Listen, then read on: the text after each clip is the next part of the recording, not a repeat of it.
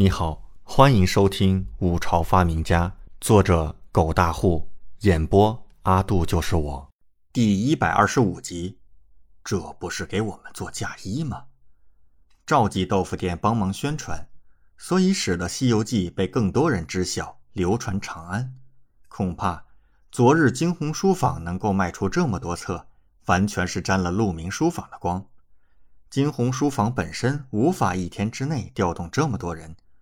之所以昨日能够卖出这么多，是有些人等不到鹿鸣书坊开售，就跑来惊鸿书坊购买了。沈玉明气愤道：“我关心的是，鹿鸣书坊怎么可能短时间内印出这么多册画本？这根本不可能。”徐之初一脸难看，内心则充满困惑。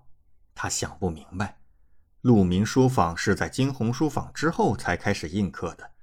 甚至即便同时印刻，以鹿鸣书坊那小作坊的水平，这么短时间内，恐怕能够印出的也就两百册，就还很不错了。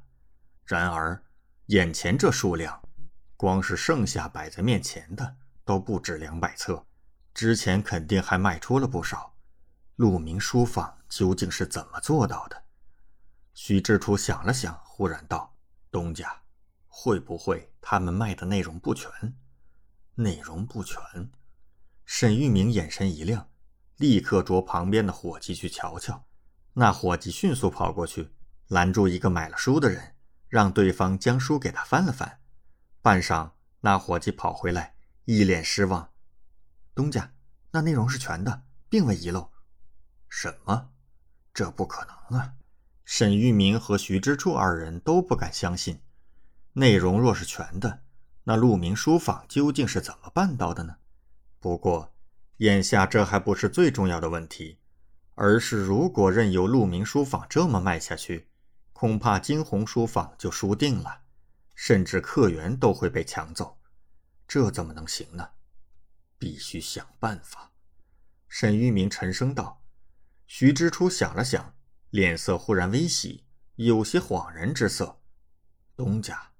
我看我们也不要太着急。你看这里客人虽多，可是鹿鸣书房准备的量好像也没有那么多。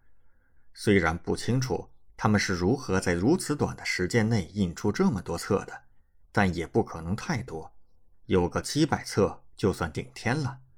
等他们把这边的书都卖完，这些客人自然就会跑去我们那边购买。沈玉明顿时眼前一亮，转头望向徐之初。神色咀嚼片刻，点了点头，微笑道：“徐掌柜，你说的很有道理。等这边的卖完了，那剩下的客人自然就会跑到我惊鸿书坊去，真是太好了。”想到这一点，二人竟相视一笑，轻松了起来。而他们确实也没有猜错，王嫣然他们准备的只有五百册，而现在王嫣然就已经开始在担心了。若是来这边的客人买不到书，那必然会跑到惊鸿书坊去购买，这一点毫无疑问。王嫣然可不甘心让这么多的客户流失，可是奈何鹿鸣书坊能力有限，也只能印出这么多。